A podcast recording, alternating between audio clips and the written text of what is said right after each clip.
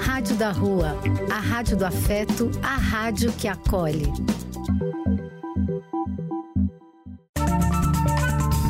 Apoio: Casa de Vó, Banho para Geral e Instituto de Políticas Relacionais. Programa e quem quiser que conte outra. Depois de ouvir uma boa história, é conversando que a gente se entende.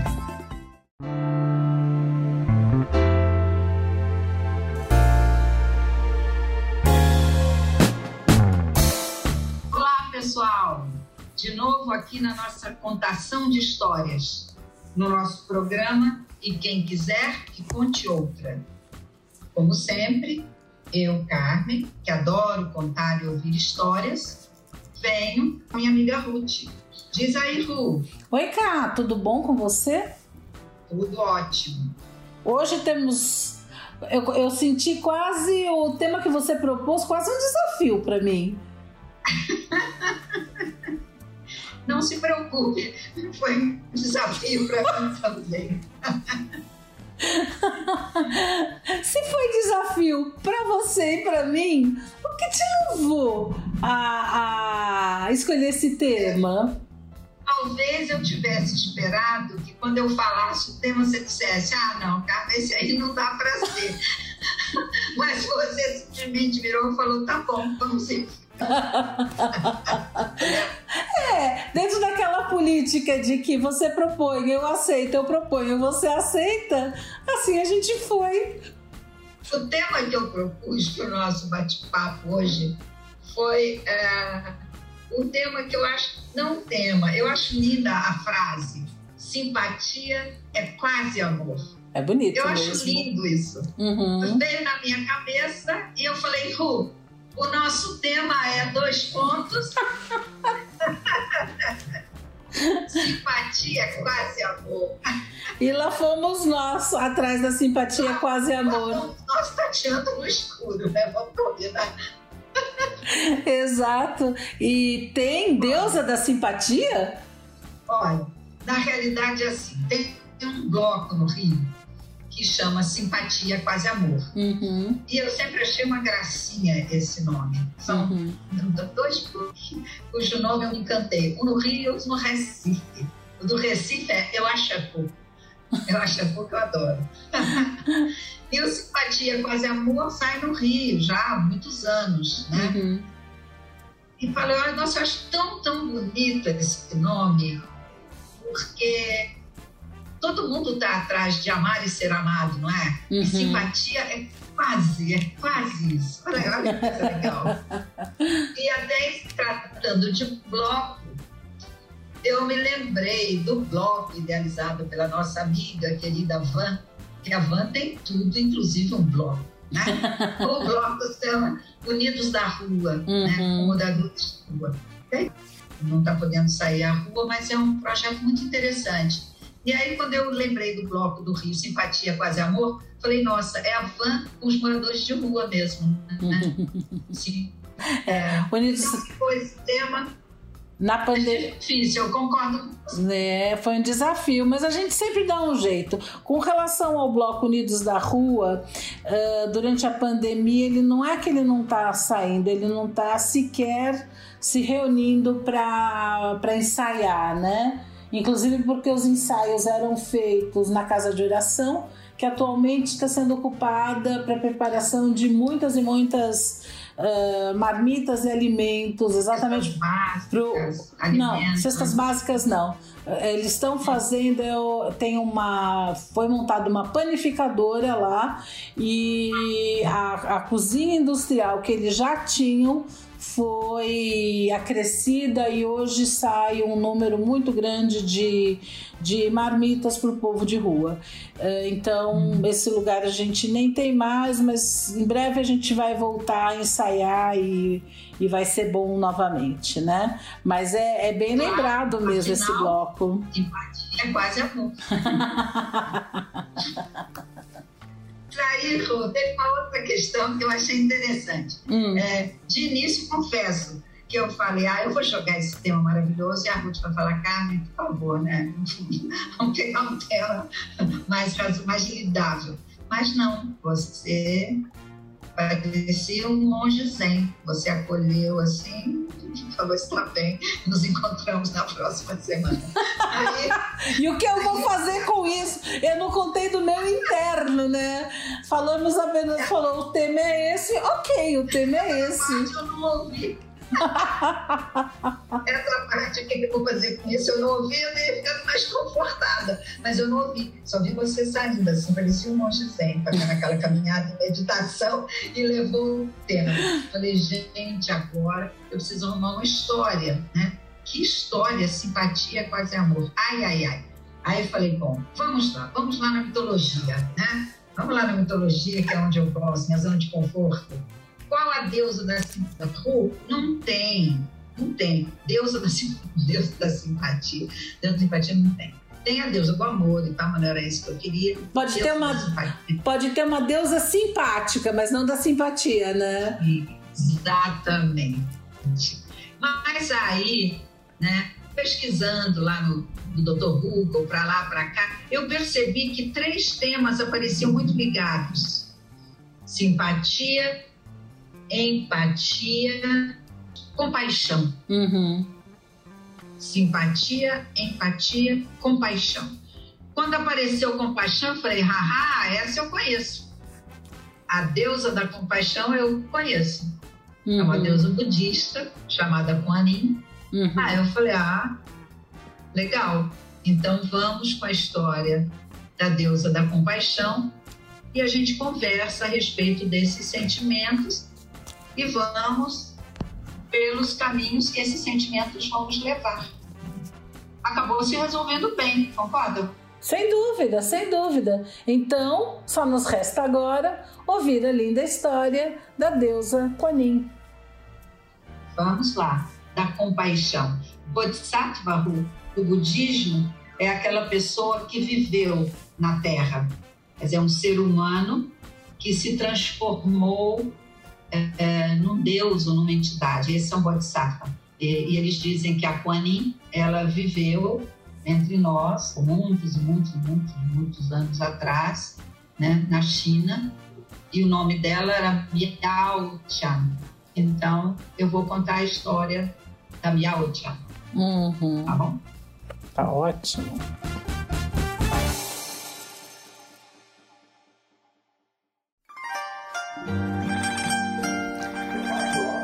Miao Chan. O rei de uma província chinesa teve três filhas. A mais nova, de nome Miao Chan, que significa virtude milagrosa, chegou no momento em que o rei esperava o nascimento de um filho para poder programar a sua sucessão. Ela foi recebida com muito descontentamentos. No momento do seu nascimento, a terra tremeu e choveram flores do céu, com um cheiro delicado que perfumou todo o ar à sua volta. Muitas pessoas afirmaram que eram indícios de uma encarnação sagrada. Mas o rei, que era ganancioso e tudo o que ele queria era adquirir toda a riqueza material possível e organizar a sua sucessão no reino, desprezava as ações virtuosas da sua filha. Miao Chan cresceu e seu pai ordenou que ela se casasse com um homem rico. Pelo menos era uma forma dela render para ele alguma coisa que ele valorizava. Ela se recusou. Ela disse que só se casaria se o matrimônio a ajudasse a libertar a humanidade do sofrimento. Se assim não fosse, não casaria e continuaria sua prática espiritual para ajudar a todos os seres. O rei, furioso, tentou puni-la e passou a obrigá-la a executar todas as tarefas domésticas, as mais pesadas e as mais humildes. Suas irmãs e sua mãe tentavam dissuadi-la para que ela cumprisse os desejos do rei, mas era em vão. Por fim, o rei, cansado, enviou-a para um mosteiro, mas ele ordenou às monjas que atribuíssem a ela as tarefas mais árduas para que ela mudasse de ideia e se submetesse à sua vontade. Miao Chan transportou madeiras, carregou água e até construiu um jardim num terreno infértil. Mas o seu coração era tão puro e cultivou esse jardim com tanto amor que as flores brotaram, tornando o jardim exuberante e mantendo todo o seu esplendor, mesmo durante o inverno.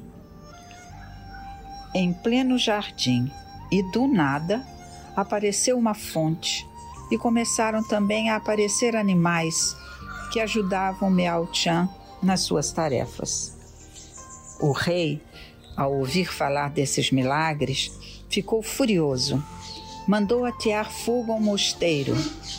Miao Chan ao ver o edifício em chamas, perfurou a sua língua com um gancho de cabelo e de lá começou a jorrar sangue, o que provocou uma forte tempestade.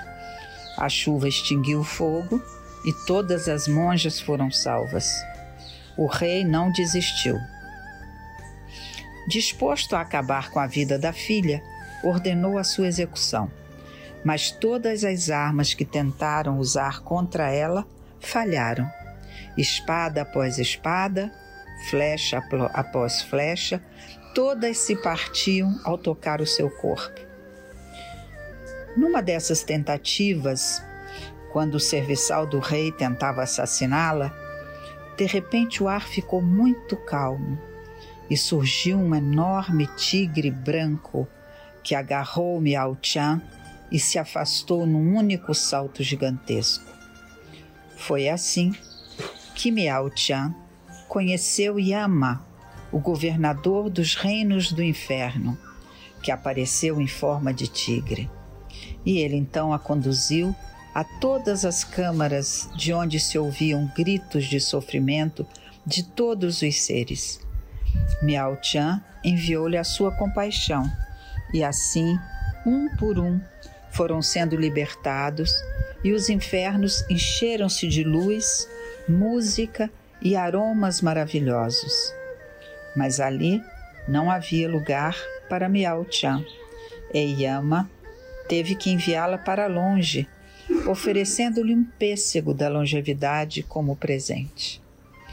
Miao Chan voou pelo ar até uma ilha muito bonita, Putuochan, aonde permaneceu em meditação profunda durante anos. Durante esse período, viveu apenas do orvalho da relva e do aroma das flores. Um dia, visualizou a imagem de seu pai padecendo de uma doença grave e já nos últimos momentos da sua vida.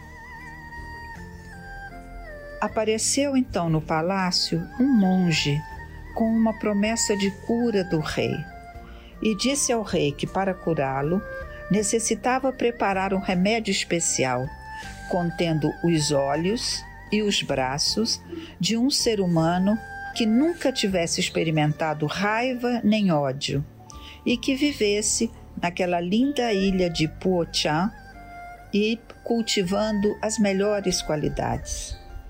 O rei rapidamente enviou o mensageiro. Esse monge que havia aparecido na realidade, era Miao Tian, transmutada em monge, muito feliz por poder ajudar o seu pai. Ela deu então ao mensageiro os seus braços e os seus olhos, e com eles foi preparado o remédio que conseguiu a cura do rei. Logo depois de tentar agradecer ao monge, o rei ah, decidiu que, na realidade, quando o monge disse que não aceitava os seus agradecimentos e quem merecia a sua gratidão era o ser que tão desinteressadamente havia oferecido o seu próprio corpo para salvá-lo, o rei decidiu viajar com sua esposa até a ilha para conhecer o misterioso ser. Assim que chegaram, encontraram a caverna onde essa pessoa vivia. E assim que entraram, descobriram que era sua filha Miao Chan. Do céu caíram flores e o ar se encheu de um aroma delicado e a caverna foi banhada por uma luz brilhante, quando então Miao Chan se transformou na sua manifestação sagrada, com mil olhos e mil braços, e flutuou para longe. Tornou-se, a partir daí, a personificação mais pura da compaixão incondicional, Bodhisattva Kuan Yin. Os reis, em gratidão e humildade, iniciaram a sua própria prática espiritual e construíram um santuário dedicado à sua filha e onde poderiam encontrar-se com ela através das suas orações. Esse santuário hoje é conhecido como a Montanha Perfumada.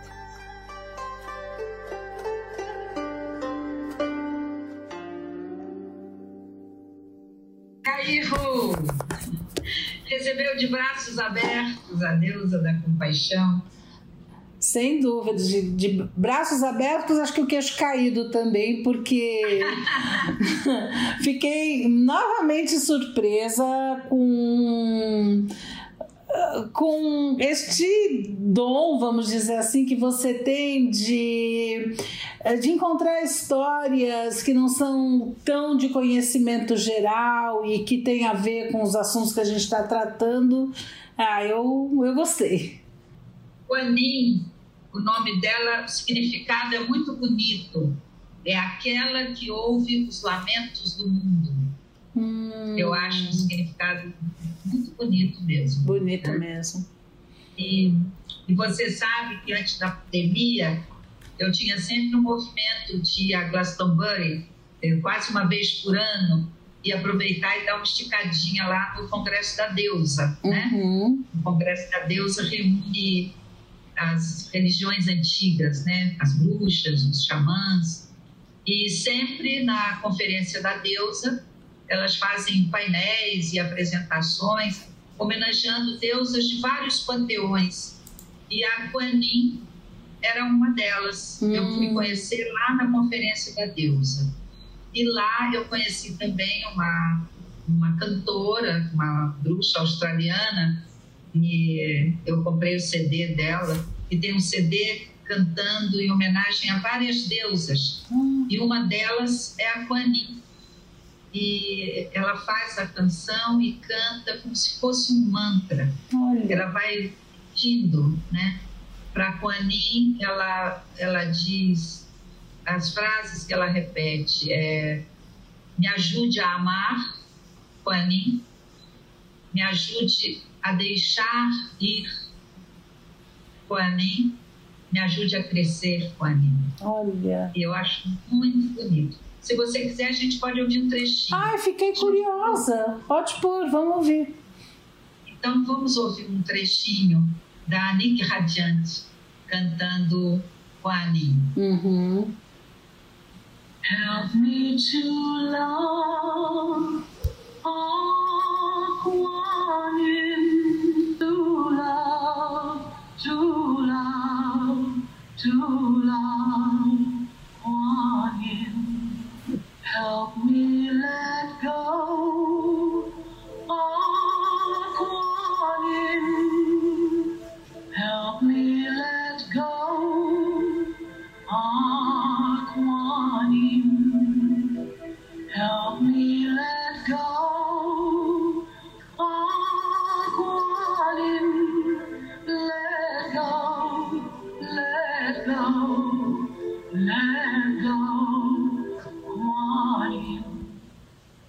Adorei. Com esse mantra tão lindo, Caio, eu fiquei aqui pensando, me conta mais sobre essa deusa. Pois é, Ru, essa, essa deusa da, da compaixão, uma coisa que eu acho muito interessante a respeito dela é que ela foi um ser humano, hum. uma época na, na, a vida dela começou aqui na Terra como ser humano. Ela é considerada um bodhisattva no budismo. Bodhisattva é aquele que viveu um tempo aqui na Terra e depois se transformou numa figura especial, numa entidade, num deus e tal, né? E, e eu acho interessante que o pessoal da Umbanda também fala coisa parecida, não é? É Tem verdade. uns orixás e alguns que viveram um tempo na Terra, não é isso? Isso, com relação aos depois orixás. É. E, e a Kuan Yin é, é uma deusa desse tipo, que era uma pessoa boa e ela colocou como propósito de vida dela que ela não iria para o paraíso, ela não se salvaria enquanto não salvasse todos os seres. Então é um movimento de, de compaixão muito grande em relação ao ser humano. Uhum. E esse sentimento de compaixão, quando a gente fala em simpatia e tal, ele vem muito atrelado à simpatia e à empatia. Por isso eu achei que cabia trazê-la. Uhum. Cabe Você encontrou perfeitamente. alguma coisa falando de simpatia, empatia, compaixão e sentimentos que tais? Ah, a primeira coisa, eu fui no mesmo. Eu fui na tua sugestão, e a primeira coisa que eu encontrei foi o mesmo que você encontrou, ou seja. Aliás, o que foi o teu ponto de partida, né? Eu encontrei o bloco, ah, como eu sou de São Paulo, não sou do Rio, eu gostei bastante, inclusive porque eles têm uma pegada política bem interessante. Tem. Nossa, Carmen, gente- acho que a gente tem que pôr um- uma música deles. Cada ano, como escola de samba, eles têm um, um, um tema deles, né? Eles têm. O bloco não é assim tão desorganizado, ao contrário, ele é um Não, bloco. não. É um bloco organizadíssimo. Sim. E me lembra um pouco aquele bloco pacotão de Brasília. As músicas são sempre politicamente muito críticas, Uhum. não é? Ah, eu acho que a gente tem que colocar uma música do bloco, que tal? Podemos fazer isso. Mesmo porque esse ano a gente vai ter carnaval em dois momentos, não é? Dois carnavais. Vai ter carnaval de novo, então não custa nada a gente colocar uma música de carnaval Sim. simpatia com amor. Isso, porque eh, eu acho que a gente precisa deixar caracterizado que foi aí que está o seu tema e a gente sai conversando, que tal? Tá jóia. Então vamos lá. Sem comparação. Segura aí, segura aí. Simpatia é quase amor. Meu Deus do céu.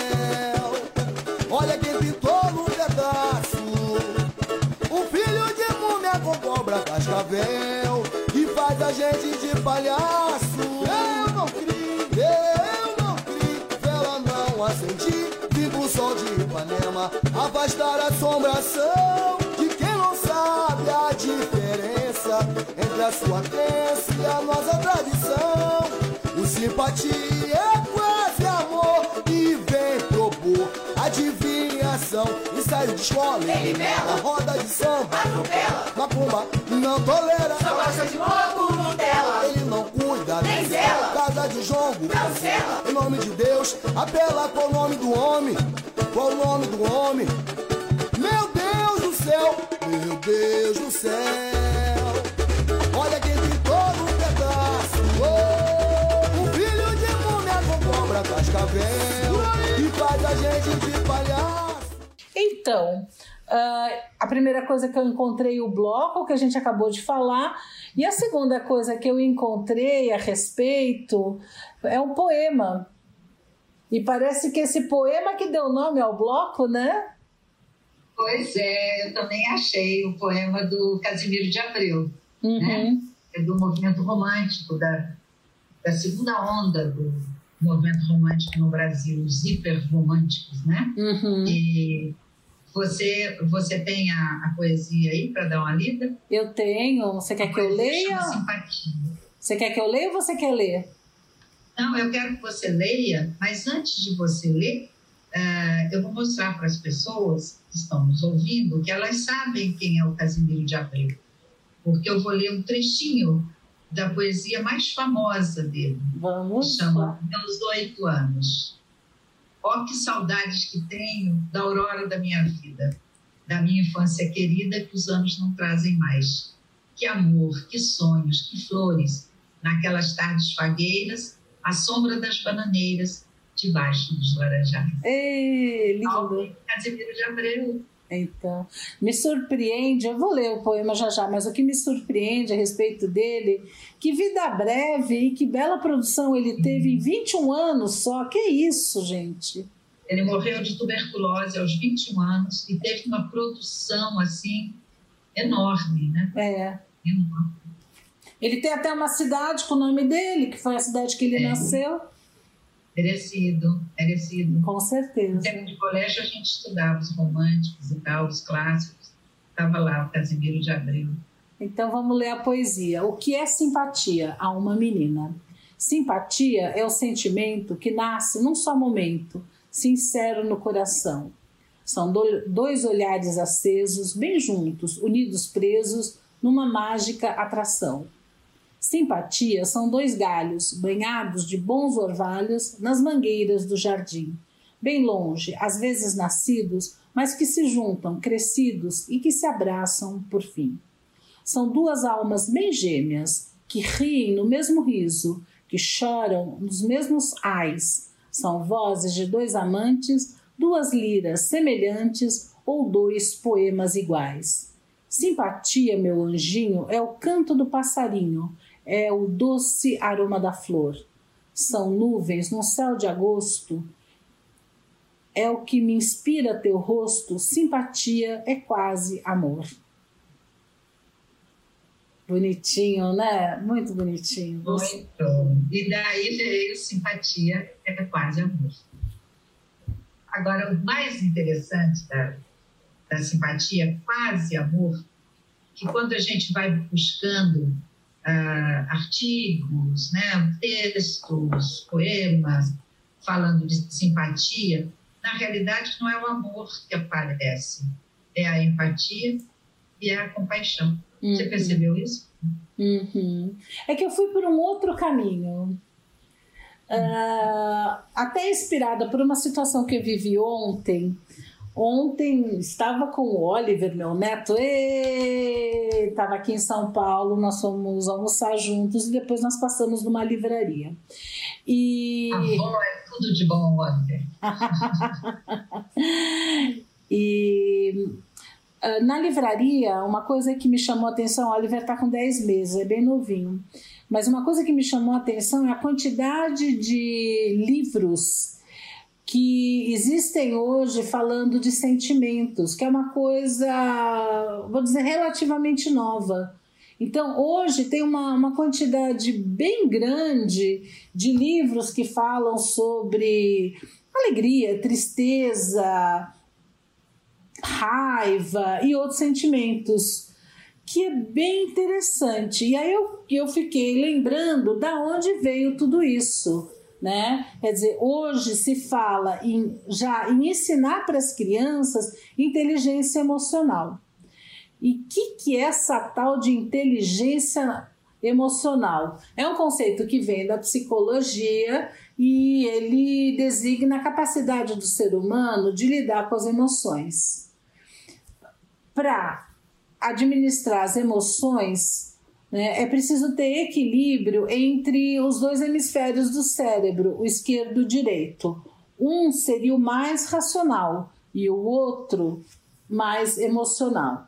Quem criou esse termo foi Daniel Goleman. Isso foi nos idos de 1995. A história do Goleman é uma história interessante. É, ele é psicólogo de formação, mas ele, ele passou 12 anos uh, como sendo jornalista no New York Times. Ele escrevia sobre comportamento humano e reações do cérebro.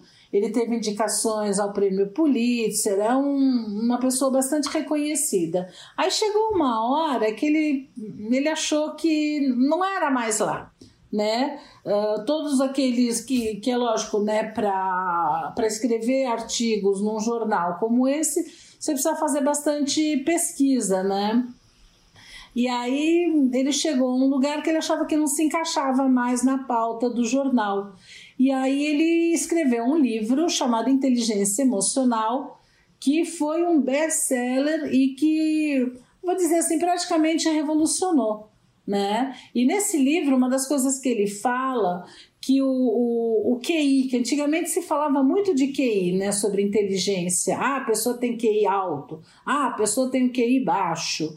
E ele coloca que de uma forma quase assim bombástica que o QI representa apenas 20% das aptidões necessárias para uma pessoa ser bem-sucedida. Quer dizer, não basta ter QI. Se você não tiver inteligência emocional e aproveitar bem esse potencial de inteligência que você tem, ó, não adianta nada, você não vai muito longe.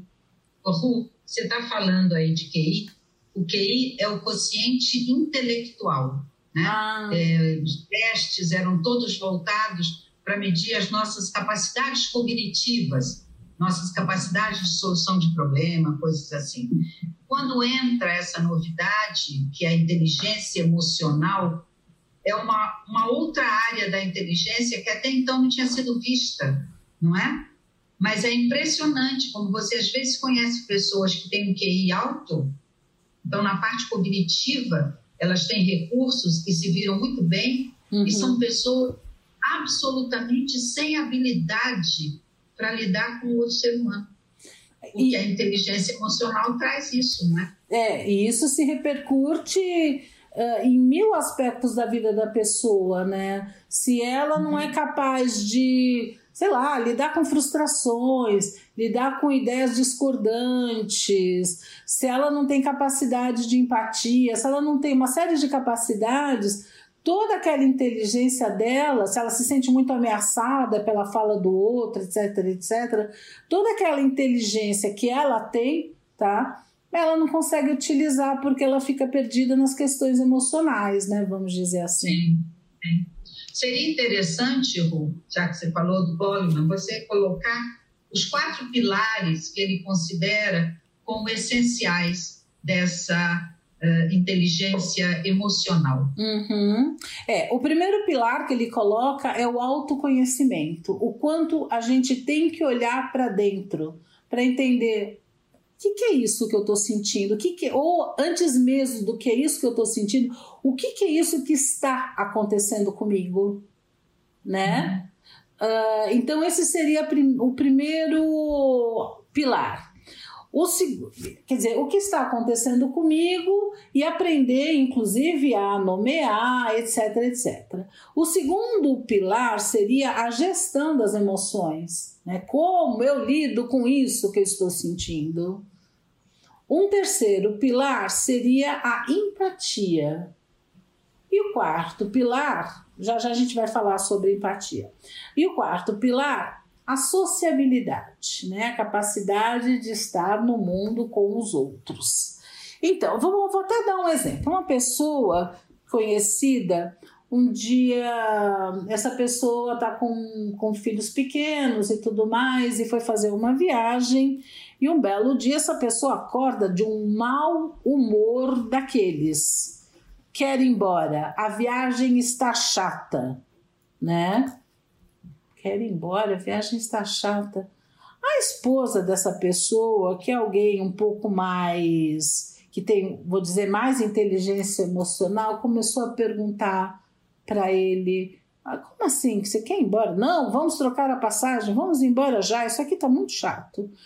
Uh, mas como assim? O que está acontecendo? Ah, não sei, está chato, já deu, vamos embora. Conversa vai, conversa vem ela consegue saber que ele dormiu muito mal à noite, muito mal à noite, ele está extremamente cansado e, consequentemente, ao seu cansaço, extremamente irritado, né? E como ele desconhece o que está acontecendo com ele, como chama e como lidar com a irritação, né? Qual, qual a saída que ele encontra? Ele encontra a saída, vamos embora para casa quando na realidade pode pensar várias coisas. Se ele tem mais conhecimento do que está acontecendo com ele, se ele tem mais inteligência emocional, pode pensar várias formas de lidar né, com a irritação.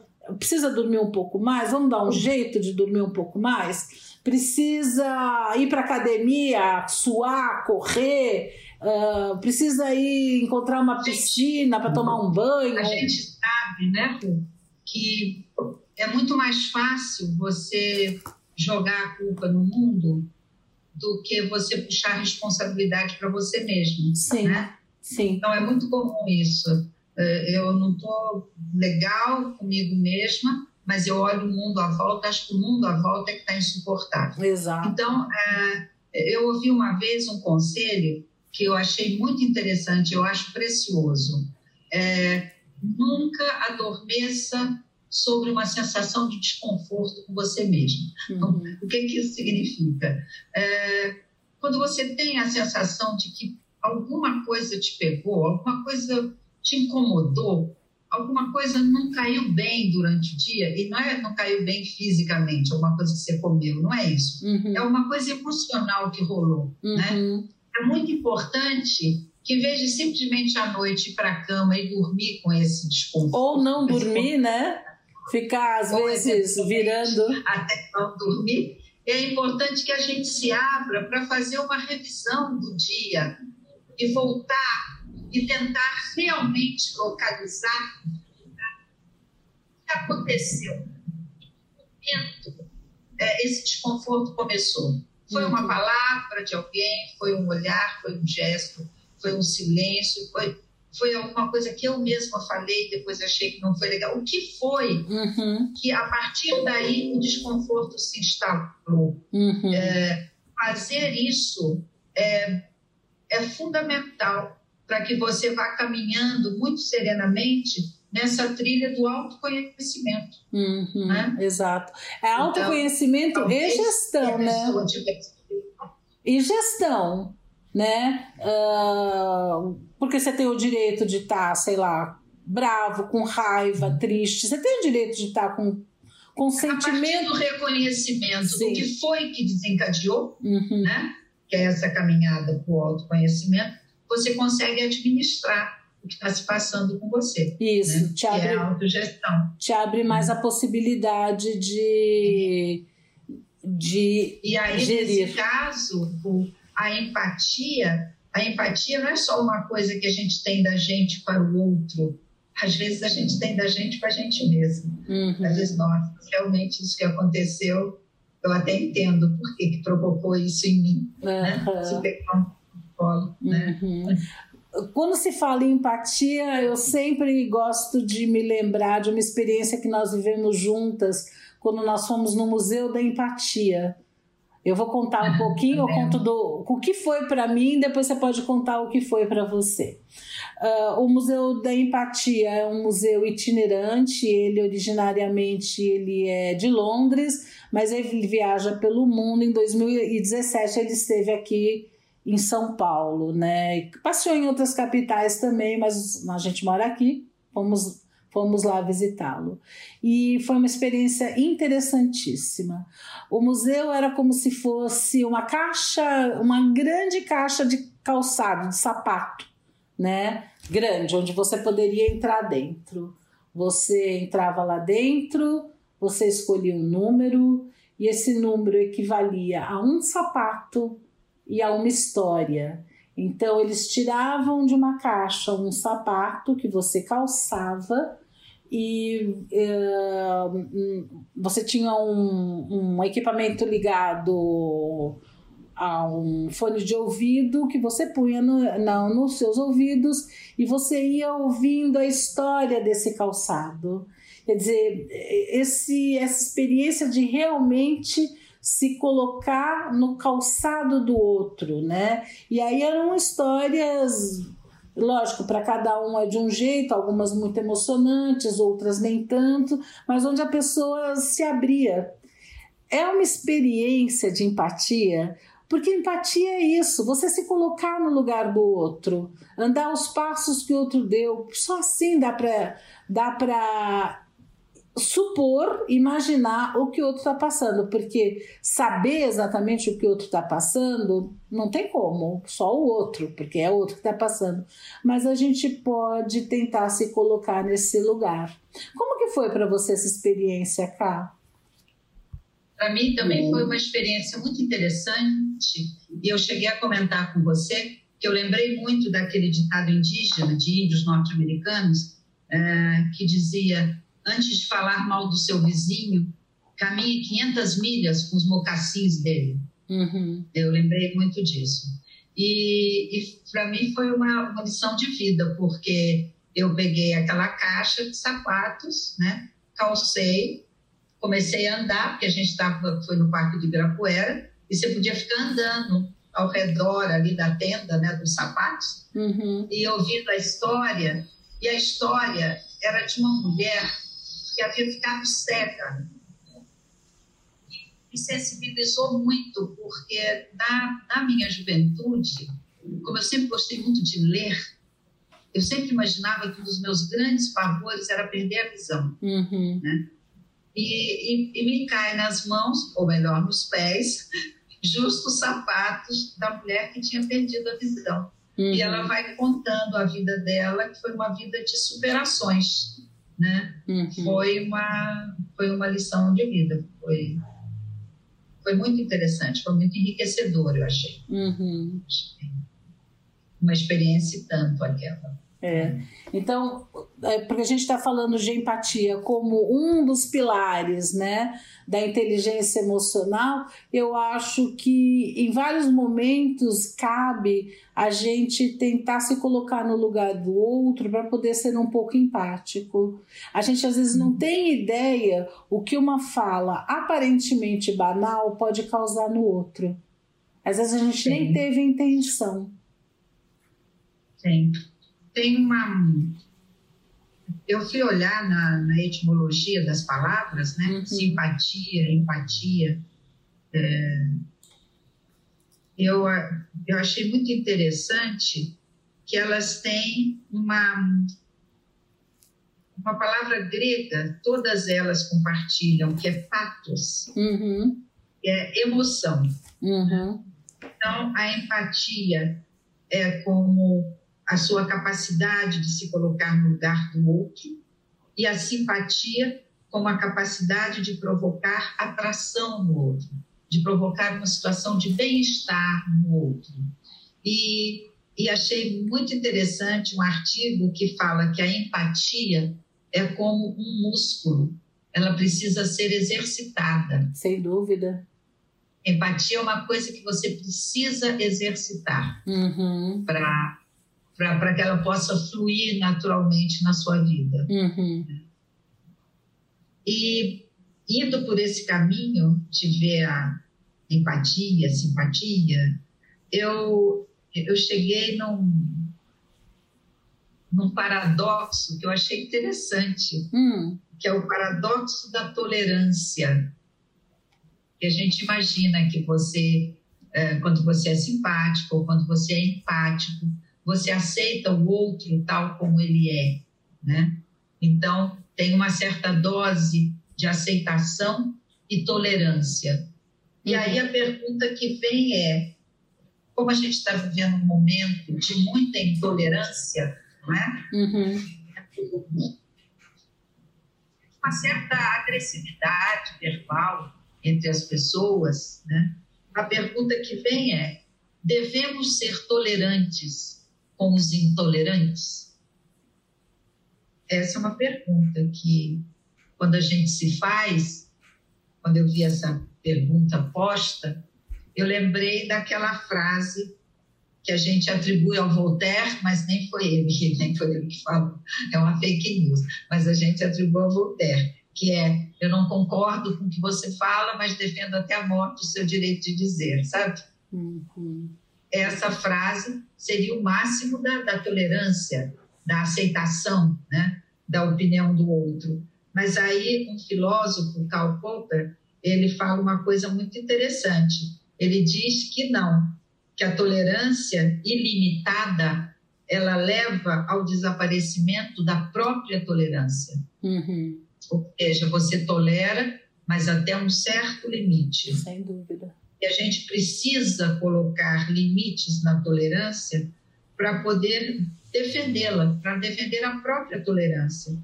E que a sociedade precisa ter mecanismos legais que possam frear a intolerância.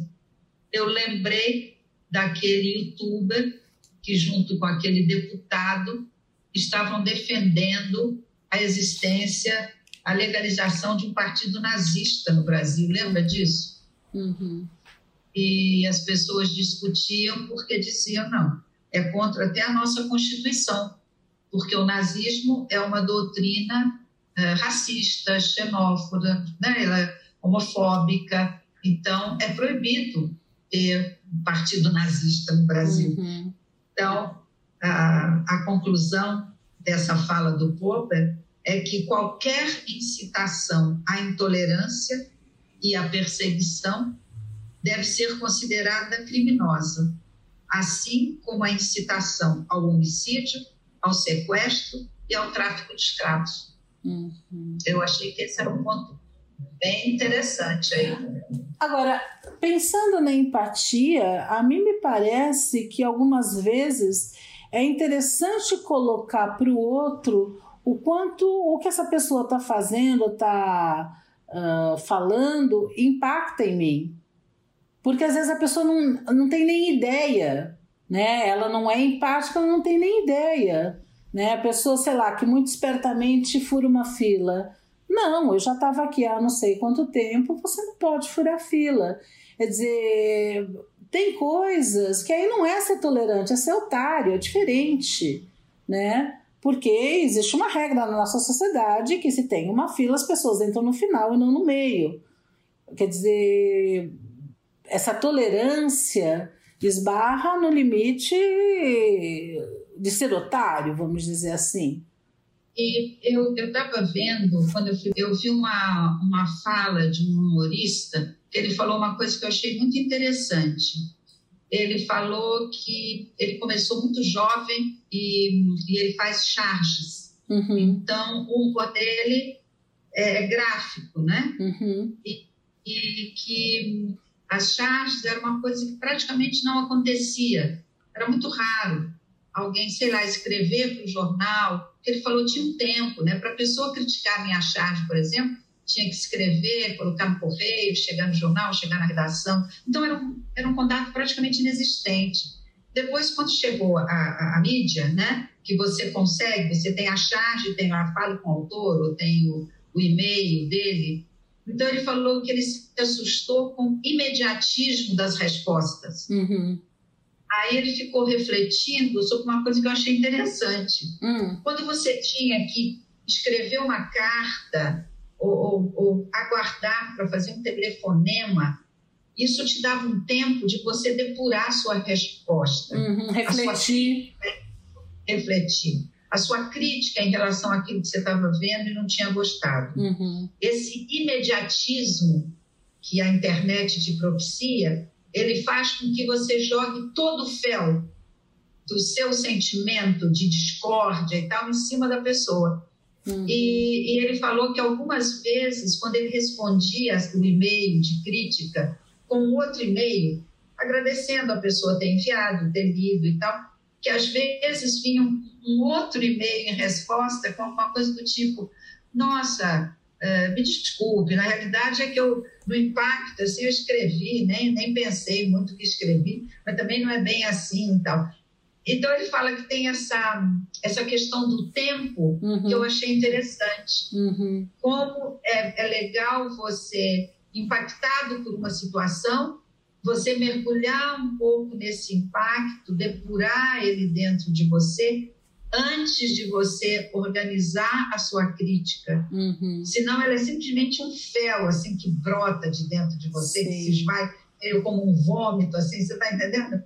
Eu achei interessante esse aspecto. É bem interessante. Vamos ouvir uma música que vai falar sobre empatia? Vamos lá. Estamos precisando bastante de empatia. É verdade. O que posso fazer para você me escutar? No que posso ceder pra gente conversar? Todo mundo anda inquieto, sem saber por onde andar.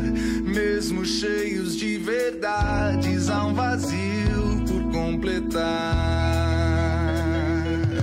Ah, o que a gente pode construir com o que temos de incomum. E se a gente se despir, deixar fluir e sermos nossas crenças, celebrando as diferenças. Como espelho, na verdade, a humanidade que há em nós, profanando as nossas crenças, celebrando as diferenças. Como espelho, na verdade, a humanidade que há em nós. Pô, você sabe que teve um outro tema que me apareceu aqui quando eu estava refletindo sobre simpatia, empatia, Hum. que você vai rir, porque à primeira vista parece que não tem nada a ver, que é a bendita cultura do cancelamento, O que, que é que hoje em isso? dia está muito na moda. O que, que é essa cultura do A cancelamento? cultura do cancelamento é assim: você fala ou faz alguma coisa que eu não gostei, eu cancelo você nas redes sociais. Eu falo mal de você, eu tiro você da minha lista de contatos, da minha lista de amigos. E, e parece que esse movimento tem sido bem forte. Só que quando eu fui olhar, ah, algumas empresas costumam escolher a palavra-chave para o ano, né? E, e uma empresa americana escolheu em 2019 esse termo, cultura do cancelamento, como a palavra do ano. Uau! E aí eu fiquei vendo como eu estou desconectada desse universo virtual, porque em 2022 é que eu estou sabendo disso, entendeu? Eu vejo as coisas diferente, cara. Eu não me sinto desconectada desse universo, mas eu tô desconectada com a cultura do cancelamento que não me diz nada. Ou pelo menos dá esse título. deveria- Mas se você sabe que a cultura do cancelamento existia desde 2019 e não dá bola para ela, tá ok. Só que eu nem sabia. É, não, eu Não também sabia. descobri agora. Nem sabia direito o que que é essa cultura do cancelamento. Então, a- as pessoas ficaram. Tem artigos, tem textos discutindo sobre essa bendita cultura do cancelamento e dizem que ela surgiu com aquele movimento Me Too. Lembra? Uhum. Nos Estados Unidos, quando uma pessoa conhecida foi acusada de ter violentado uma menina e as outras começaram a aparecer com essa hashtag Me Too, né? Hum. eu também. E aí veio o movimento de cancelar essas pessoas que eram misóginas ou estupradoras e tal. Uhum. E aí, posto isso, a pessoa que estava discutindo essa questão da cultura do cancelamento falou que na internet é como se houvesse um tribunal, entre aspas, que ele chamou de tribunal da internet, onde os julgamentos são realizados, mas não há nem igualdade, nem proporcionalidade nos julgamentos. Os julgamentos são puramente emocionais. Eu condeno um cara que fez uma coisa terrível, mas tem um outro que fez uma coisa muito pior e eu não dou a mínima bola, não faço nada. Você não tem um critério. Uhum. E aí o cara do artigo dizia que isso acontece no tribunal da internet, em primeiro lugar, porque as pessoas não discutem ideias. Elas passam a discutir pessoas ou empresas Uhum. e não ideias que estão por trás dessas pessoas ou empresas Uhum. também porque poucas pessoas preferem ouvir, entender e formar uma opinião antes de atacar. Aquela questão do tempo que eu comentei, né? Uhum. Um tempo para ponderar, para refletir. E depois você observa que na internet, nessa, dentro desse caldo aí do cancelamento, muitas pessoas ou empresas envolvidas em situações análogas não sofrem sanções na mesma intensidade do que aquelas que foram canceladas. É como se não houvesse muito critério. Uhum. E, por último, ele salienta, o autor dessa, dessa discussão, que no mundo virtual, a linha entre a crítica construtiva e o ataque revestido de ofensas é uma linha muito tênue. Esses chegaram pontos interessantes, É, caracterizando aí o tribunal da internet. Pois é, sabe o que me parece? que essas pessoas que praticam a política do cancelamento uh, ou que frequentam esse tribunal me parecem pessoas com baixíssima inteligência emocional e pouquíssima empatia. Eu, eu diria que muitas vezes tem até baixíssima inteligência cognitiva também. Cuidado com o tribunal, hein? Os céus, os céus. Olha, porque o que. É, o que um cara, era um artigo, acho que tinha um neurolinguista, e ele estava falando que lá atrás, quando tinha só o Facebook e tal, uh, os estudiosos começaram a se preocupar porque achavam que a pessoa que fica muito tempo diante das telas, fica muito tempo nesse universo virtual, que uh, esse tempo gasto no universo, no universo intelectual implicaria em infantilizar um pouco o cérebro das, das pessoas. Uhum. Por que isso? Porque ele dizia que o cérebro ele é, ele é muito plástico e, e ele é plástico a vida inteira, na criança pequena ou no velho, né? e ele precisa se exercitar. Uhum. E tem uma parte do cérebro, que é o córtex frontal, que é onde os juízos se formam. Onde você pega uma ideia, junta com outra, e aí você cria uma terceira ideia. Uhum. E que geralmente, quando se trabalha nesse universo de dar like, olhar foto, ler texto curto, você está trabalhando com outras áreas do cérebro e não com o cérebro com o córtex frontal. Uhum. Uh, e aí ele dizia, o córtex frontal, a evolução dele é que nos distingue dos chimpanzés.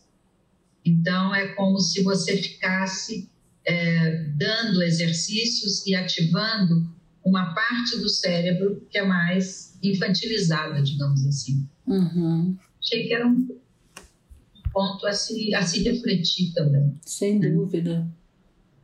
E uh, eu falei que são pessoas com baixíssima inteligência emocional. Uh, sabe que existe, faz fácil na internet, um, um auto-questionário para avaliar a inteligência emocional e tem algumas questões muito parecidas com isso que você está contando.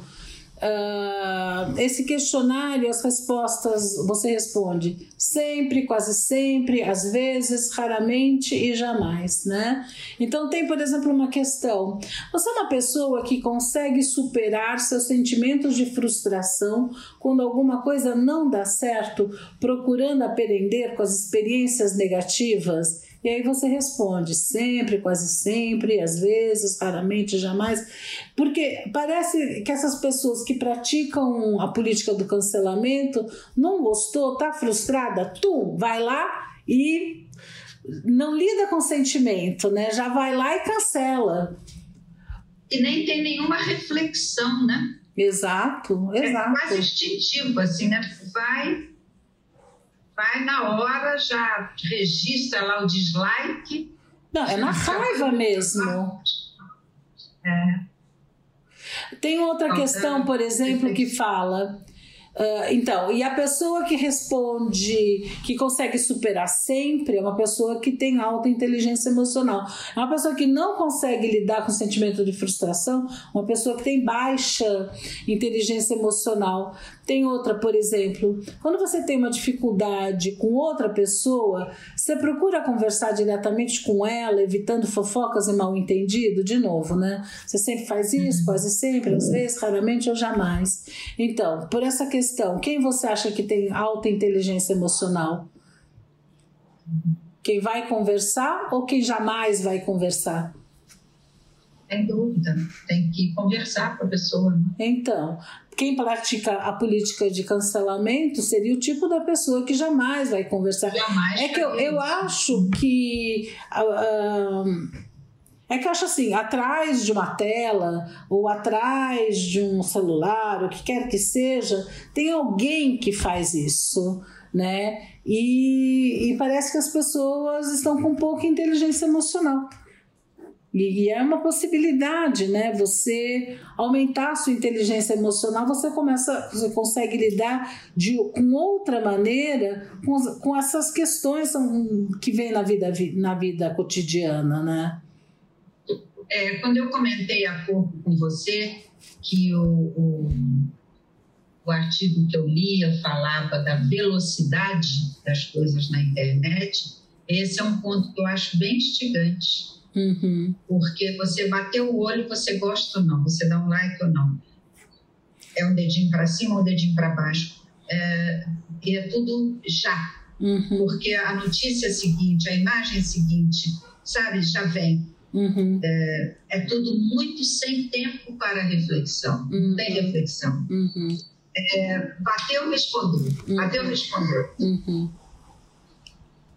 Você sabe que tem pessoal que estuda as pessoas que estão viciadas nas redes sociais. Sim.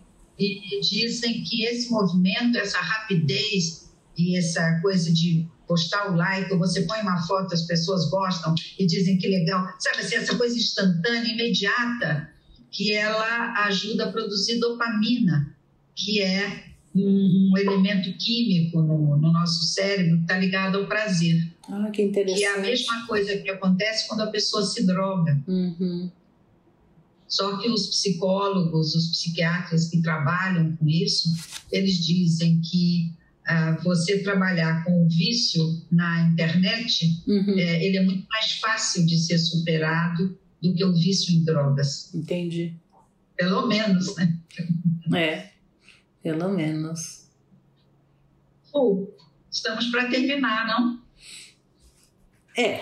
é, a gente sempre gosta de terminar com alguma coisa mais positiva, né? Do que o vício na internet, por exemplo, que eu acho que é um pouco pesado. Deixa eu, deixa eu comentar uma coisa, Ru, que fica até com uma sugestão para um eventual próximo programa. Hum, Quando eu comentei com a Celinha que ia gravar Simpatia, Quase Amor, ela falou: ah, que legal, vocês vão falar daquelas simpatias, tipo colocar o Santo Antônio de cabeça para baixo num copo com água.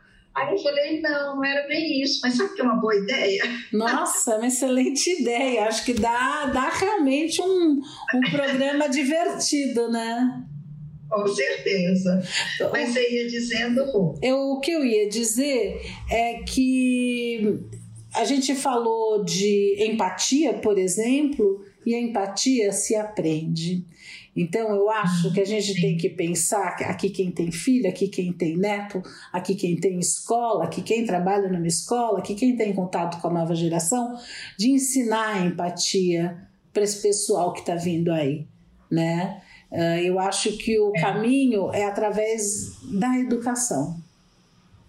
A empatia se aprende e a empatia se exercita. Exato. Você precisa exercitar a empatia. Né? Eu acho muito bonitinho quando eu vejo na escolinha a professora usando o espelho para trabalhar emoções. E aí cada um pega na frente do espelho e representa diferentes emoções. Uhum. Né? E a reação dos amigos com relação à emoção representada. É muito bonitinho de É ver. muito bonitinho. Eu acho que é por aí, né? A gente precisa falar sobre ma- mais sobre emoções, ah, se abrir para isso. Aquela história antiga que menino não chora, etc, etc, é, já caiu por terra faz tempo. Menino se precisar chorar, chora. Menina se precisar chorar, chora. Menina fica alegre, menino fica alegre. Todos nós temos sentimentos e precisamos reconhecê-los e lidar com eles. É isso aí, Lu. Eu acho que a gente poderia terminar eh, chamando a Alcione, Hum, as músicas Dor de Cotovelo da Alcione, porque ela tem uma música que fala de compaixão, mas fala de compaixão num outro contexto, que é nossa, eu sempre fui muito sensível em relação a você, tive compaixão, mas você não teve compaixão nenhuma comigo, me deixou, etc. Eu acho que seria, ah, seria gostoso terminar com a Alcione com certeza. cantando aí as dores de cotovelo. Também é compaixão, então vamos Com ouvi-la. certeza. E é também com muita paixão que ela canta. Uhum. Ru, terminamos por aqui hoje. Sim, terminamos. E quem quiser, que conte outra. Tchau. Até semana, Ru. Até.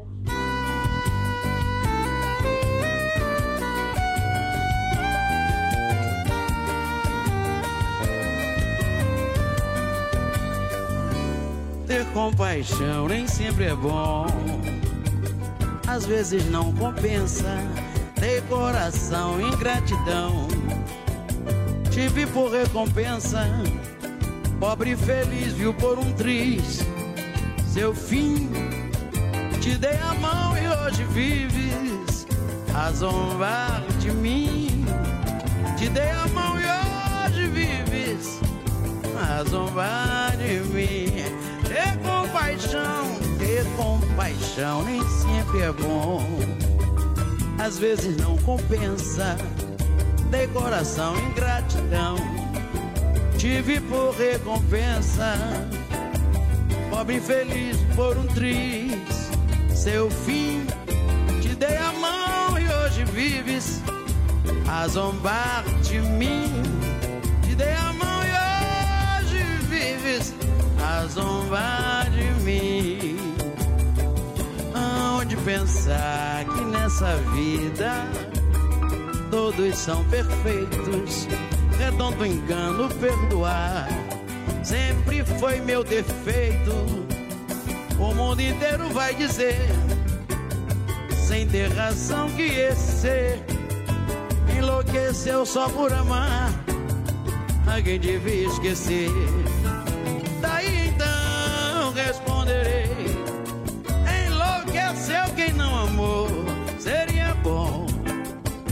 Todos fossem como eu sou. Seria bom se todos fossem como eu sou. Ter compaixão nem sempre é bom, às vezes não compensa. Ter coração e gratidão, tive por recompensa. Pobre infeliz viu por um triz seu fim. A zombar de mim. Te dei a hoje vives a zombar de mim. Onde pensar que nessa vida todos são perfeitos, redondo engano perdoar. Sempre foi meu defeito. O mundo inteiro vai dizer, sem ter razão, que esse ser enlouqueceu só por amar a quem devia esquecer. Daí então responderei: enlouqueceu quem não amou. Seria bom se todos fossem como eu sou. Seria bom se todos fossem como eu sou.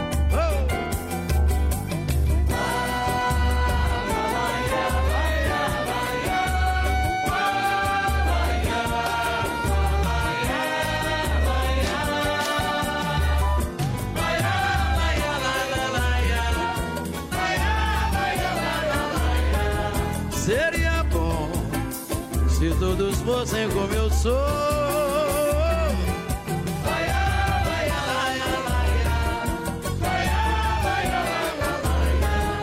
Seria bom se todos fossem como eu sou.